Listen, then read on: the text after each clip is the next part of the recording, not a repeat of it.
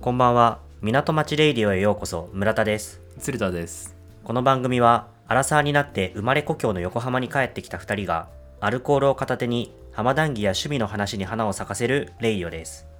つるぼん今日のお酒は何？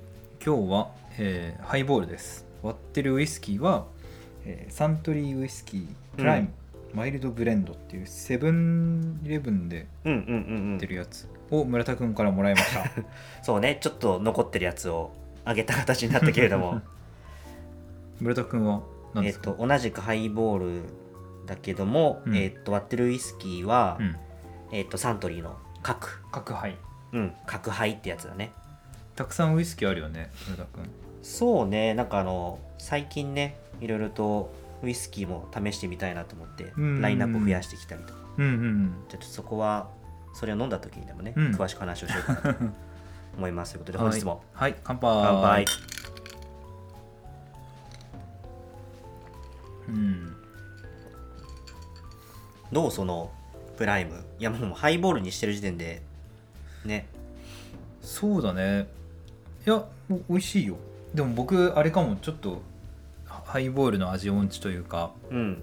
このハイボールめちゃくちゃうまいとかっていうのってあんまりないかもしれない。どれも美味しくて、なんかずっと飲んでられる系な、だなって思ってる。確かにね。どうなんだろう。あの多分ウイスキーの味の美味しいものたちはハイボールにするともったいないお酒たちな気もするから。ああそれはちょっと思う。うん。ん。まあウイスキーはちょっとあの一口ウイスキーというあなんかものをね。買ったみたいだね。あそうそうそうそう始めたっていうぐらいにじゃあちょっと今回はしとくんだけれども、あのいろんなウイスキーをちょっと試したいなと最近思っておりね。はいはいはいはおいおい。いね楽しみそう。多分ハイボールとにしても多分違いが出てくるのかもしれないから。ううんん飲み比べとか楽しそう。じゃあ浜談義今日も行きますか？いきますか。本日の浜談義なんだけれども、はいはい。なんかその今までいろいろ収録をまあしてきて、うん今回17回目になるのかな、うんでなんか割となんだこの横浜の歴史は、うん。まあ改めて考えるとそっかっていう感じだけれども、うん。ペリー来航からの、うん。まあ、横浜が開港しますよっていう、うん。そのタイミングに合わせて、うん。なんかその日本初のホニャララとか,、うん。うん。その開港に際してうん。何かがありましたっていうのが、うん。まあ、多いなっていうのが、まあ、振り返っての印象で、うん。で今回はまあそまあなんか例に漏れずその流れうんペリー来航からのまあ横浜開港はいはいになんか端を発するちょっと気になる話があったので、うん。一つおご紹介をしたいなと。ぜひぜひ。はい。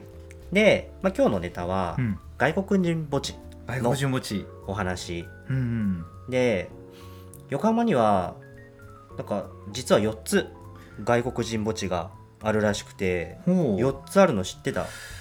僕思い当たるの1個しかないな。あの山手をなんか登ってったところのみなとみえる丘公園のところの近くにあうんうるんうん。墓地だけ。そうそう、か。まさにそこが一番有名なところで、うん。そこが山手の横浜外国人墓地っていううん。ところで、それ以外にも実は3つ、あってそうなんだそう、中区中尾台の根岸外国人墓地。あ根岸にあるんだ、うん。へあと中区大芝台の中華偽装でやってるのかなこの読み方は。えへえ中華偽装、うん。とあと保土ヶ谷区にうん。イギリスの連邦戦没者墓地っていう。うん。のが横浜のその4つの外国人墓地として作られているもので、うんうんうんうんまあ、この中で一番歴史があるし、まあ、やっぱり有名なのが、うん。まあ、さっきツーポンも言ってくれたうん。山手にある横浜外国人墓地なんだけれども、うん。これもともとなんでできたのっていうと、うん。これも実はペリー来航時っていうお話で、うん。まあ、1854年うん。に、まあ、あの艦隊が横浜に来航しましたと。船がうん。来ましたっていう時に、うん。なんかまあこれちょっとその真偽のほどはっていうのはどれくらい正しいのかわかんないんだけれども、うん。あのまあ、海軍のうん。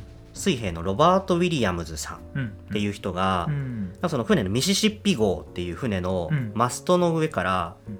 なんか転落しちゃって亡くなってしまいましたと。うん。でペリーがうん。ちょっとあの人が亡くなってしまいました、墓地を作ってくださいって言って、うん。当時の幕府にうん。要求をしてうん。でその時に、まあ、その埋葬地としてうん。用意されたのが横浜村のうんうん造徳院っていう、うんまあ、お寺。まあそこの境内のうん一部に、うん。まあそこのウィリアムズさんのお墓が設置されましたよっていうのが一番最初、へえお寺だったんだその辺って。お寺で合ってるかな？神社じゃないよね。うんお寺お寺。ああなるほどなるほど。そうなんだ。そうそうそうそうそう。で一番最初はそこのお寺の境内にうん。埋葬されてたんだけれども、うん。まあ、その後いろいろとその条約を結んでいく中で、うんえっ、といくつか場所を転々としながら、うん。でそこの後にもちょっとエピソードがあって、うん。まあ、なんかそのいろんな外国の人の、うん。まあ、船が来るから、うん。まあ、なんか来るからっていう理由も変なんだけれども、うん。なんかその、まあ、それを快く思わない人とかが、うん。あのまあ、殺害事件を起こしたりだとか、へーっていうのでその船員さんが亡くなったりっていう、はいはい艦隊員とかね、はいはい。その船に乗ってる人たちが亡くなるっていうのはうん何回かあって、うんまあ、墓地に埋葬するっていうのは、うん。まあ、何件かその後も発生していましたと。うんでなんか件数も増えてきたりだとか、うんあとなんかそのとあるイギリスの領事のバイスさんっていう人が、うん。あのまあ、とある亡くなった水夫の人を、うん。なんかその 日本人が耕してるなんか麦畑に勝手に埋葬しちゃうみたいなっていううん。事件が起きてしまっ埋て葬する場所がないからそうそうそうそう。まあ場所そうそううそうなかなかったからう、ん。でもうちゃんとあここはうん埋葬して良い場所ですよっていうのを、うん。まあある意味その秩序を持たせるじゃないけれども、うん。なんかそういう区画を設けなくちゃいけないねっていうので、うん。えっと、外国の人の専用のうん。墓地っていう形で区画を設けましたっていうのが、うん。この外国人墓地の走りというか、始まりなんだよね。で、まあ、場所としては、うん。まあ、山手の丘の上だから、作られた当時は、うん。結構見晴らしが良かったらしくて、うん。横浜をこいいよね。一望できるいい眺めの場所みたいな感じで、うん。結構当時の外国あのその日本に住んでたうん。外国の人たちからも、もうこのロケーションいいねみたいな感じでそうそうそうそうそう、まあ、今だとちょっとねいろいろ建物とか建っちゃって、うんうんなかなかその当時うん。うん見えていたような多分景色は見えないんだけれども、うん。なんかそんな感じでうんそう外国人墓地っていうのもあこれも変わらずペリー来航からの流れなんだなっていう。うん。うん。うんと思ったね。へえその外国人墓地まあそのお墓とか言うとよくなんかその、うん。心霊スポットにもなんかそのそうだね。の上がってきたりするじゃん。肝試しの定番そうそうそうそう。で、うん。ここの横浜の外国人墓地も例に漏れず、ん。まあ、なんかその横浜の、うん。うん。なんかその怖いスポットみたいな心霊スポットっていうのから調べると1位とか、まあ、上位にランクインしてくる場所みたいで、であのつるぽんこの前さ、うん。うん映画うん。の話をした時にさ、はいはい好きな映画のね。あそうそうそう。うん。なんだっけあのホラーをさトップじゃないけどなんかそのあベスト3一個ねみたいなさ1個さ入れテキサスチェーてンソーマッサーカーでしょ。悪魔の池あ そうそうそうそうそう。はいあそうそうそう。あれがはい。あったりしたじゃん、うん。でこのなんだろうホラー好きは心霊スポットも好きだったりするの？いや僕うん。そういやもうホラーも怪談も死ぬほど好きなんだけどうん。心霊スポットはうん。あんま行ったことないくて、うん。ひ人によるともうそのホラー好きが心霊スポットも好きかどうか、うん。僕はうん。自分で行くのはちょっと怖いと思う、あれじゃけど、うん。心霊スポットに行ってみたみたいな動画たくさんあるじゃん、あうん。大好きああいうのも。永遠に見てられる。おーあうーん怖いものっていうのがその怪談とかホラーとか,、うん。そういうカテゴリーのもの、うん。全般的に、もう村田はあまり得意ではなかったり。お嫌い？いや、まあ、嫌いうーんあまりその好んで、うん。なんかその求めないんだけど、いは結構好き好んで求めてるようなイメージがあって、もう僕の生活の一部化 してるのがうん。そのなんかそういう怖いものたちはな,、なんで好きなの？ああ何がいいの？まあなんかそうだね。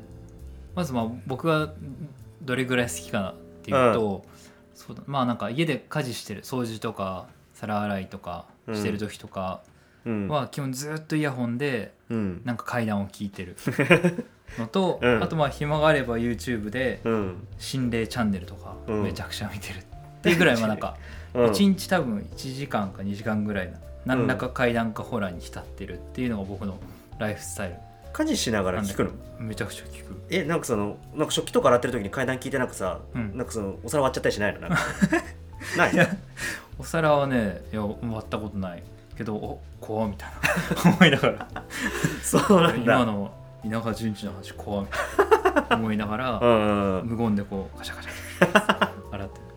ほうほうほうほそうそう。まあぐらい好きなんだ。うで、うん。その魅力が魅力うん。2つあってうん。1つがさうん。これ村田君も共通してると思うけど、うん。ぼ僕らはその SF とかファンタジーすごい好きじゃん。好き。未知のものとかうん。神秘的なものに結構やっぱ憧れがうん。あのあるじゃない？ある。で僕が思うにホラーと怪談とかうん。一番その僕らの生活にうん。身近なうん。もの、あの神秘的なものだと思うんだよね。一番身近な？そうそうそうそう。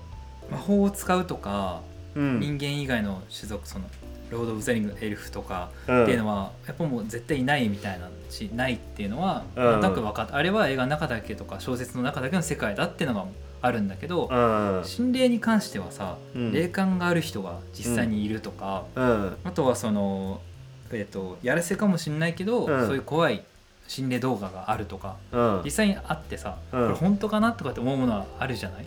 あ完全にフィクションとも言い切れないかもみたいな？そうそうそうそうそうそうそう科学的にこう立証はできないうん何か神秘的なものはこの世に存在してっていう、うんうんっていう意味でなんか一番自分の身近で起こりうるかもしれないうん。SF ファンタジー神秘的なものうっていうんところでやっぱすごい好きなんだよね。魅力を感じるんだよね僕は。はいはいはいはだからまあたまたまそれが結構未知のものだからうん。怖いものっていうふうにやっぱ認知されがちなんだけどうん。なんかなんか白い影が回ってるとかうん。あのボルターガイス動画ボンとかってうん。あの動くってあれはさなんかある意味うん「ハリー・ポッター」の世界で言うと魔法を使ったうらん。出たランプがつく魔法とかさ動画閉まるとうか、ん自分の何？分身じゃなくて守護霊出すやつみたいな。あああったエねクスエクスペクトえっとパパトローナムみたいなやつあったね。あれもさまあ、うん。エクスペクトパトローナムって言わなければ白いお化けが出たら怖いじゃんなんか。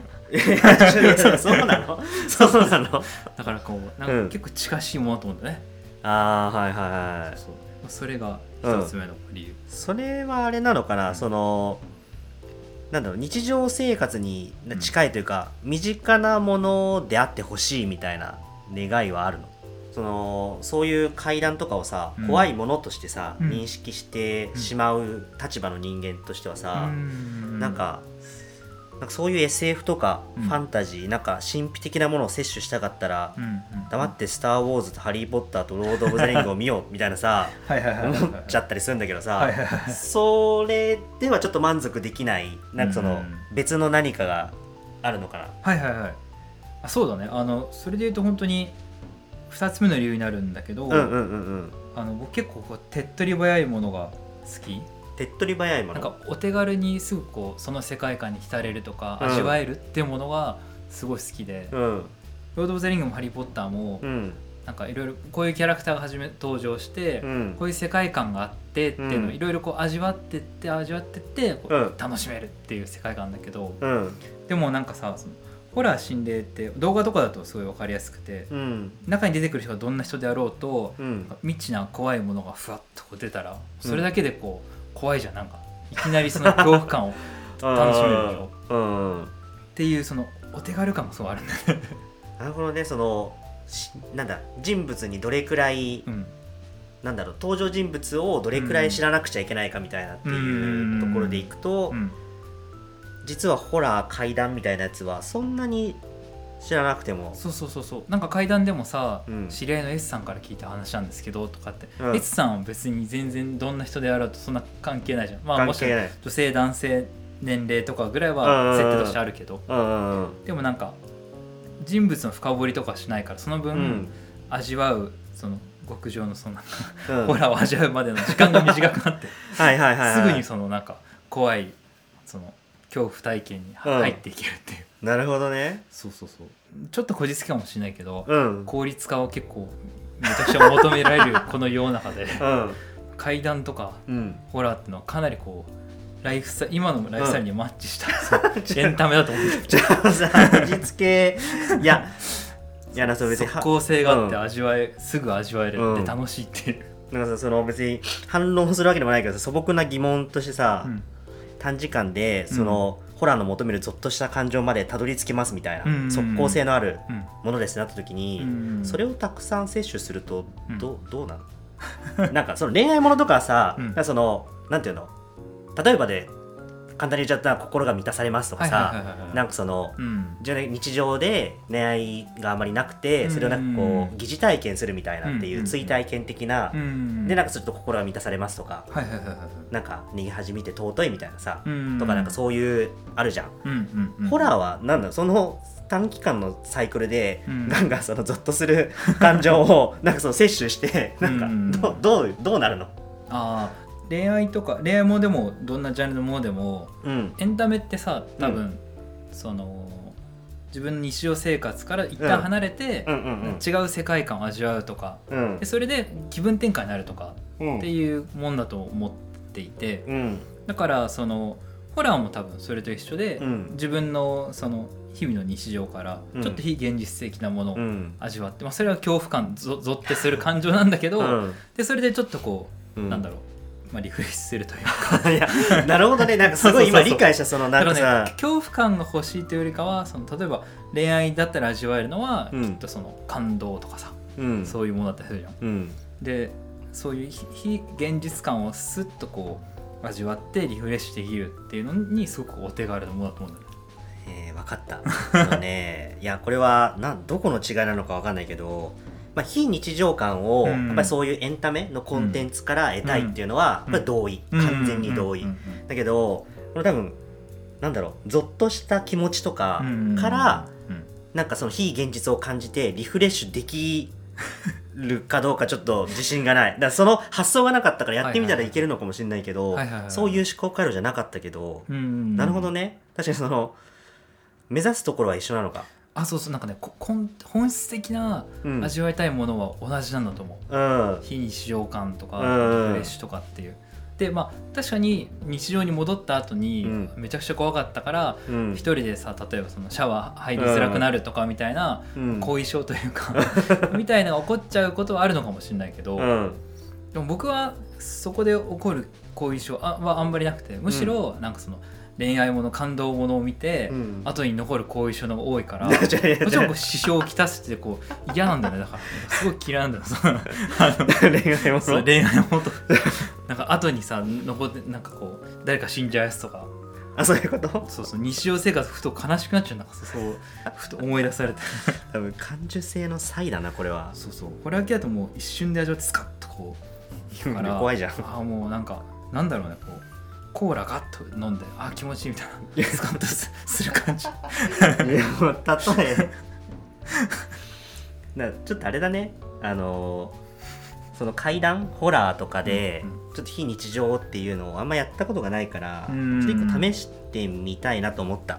目指すとこは一緒なんだもんね。あそう。多分一緒一緒。そう。絶対同じ、それをどのコンテンツどのエンタメコンテンツを持って、うんその非日常をうん感じられるかみたいな、うん。まあ、リフレッシュできるかっていうところなのかな、っていうところだからちょっと今度おすすめのサクッとね弾けるんだもんね。ね。5分10分ぐらいの。あもう全然。じゃあちょっと YouTube のリンクをうん。もらいたいなと、貼るね。1個だけにして軽めのやつちょっと。ディープなやつはちょっとあオッ怖っちゃうから。ケーオッケーオッケー。貼ります。はい。じゃあまあそろそろ花も満開ということで、はい。今日はおしまいにしましょうか。はいではまた次回の港町レイディオでお会いしましょう。さよなら。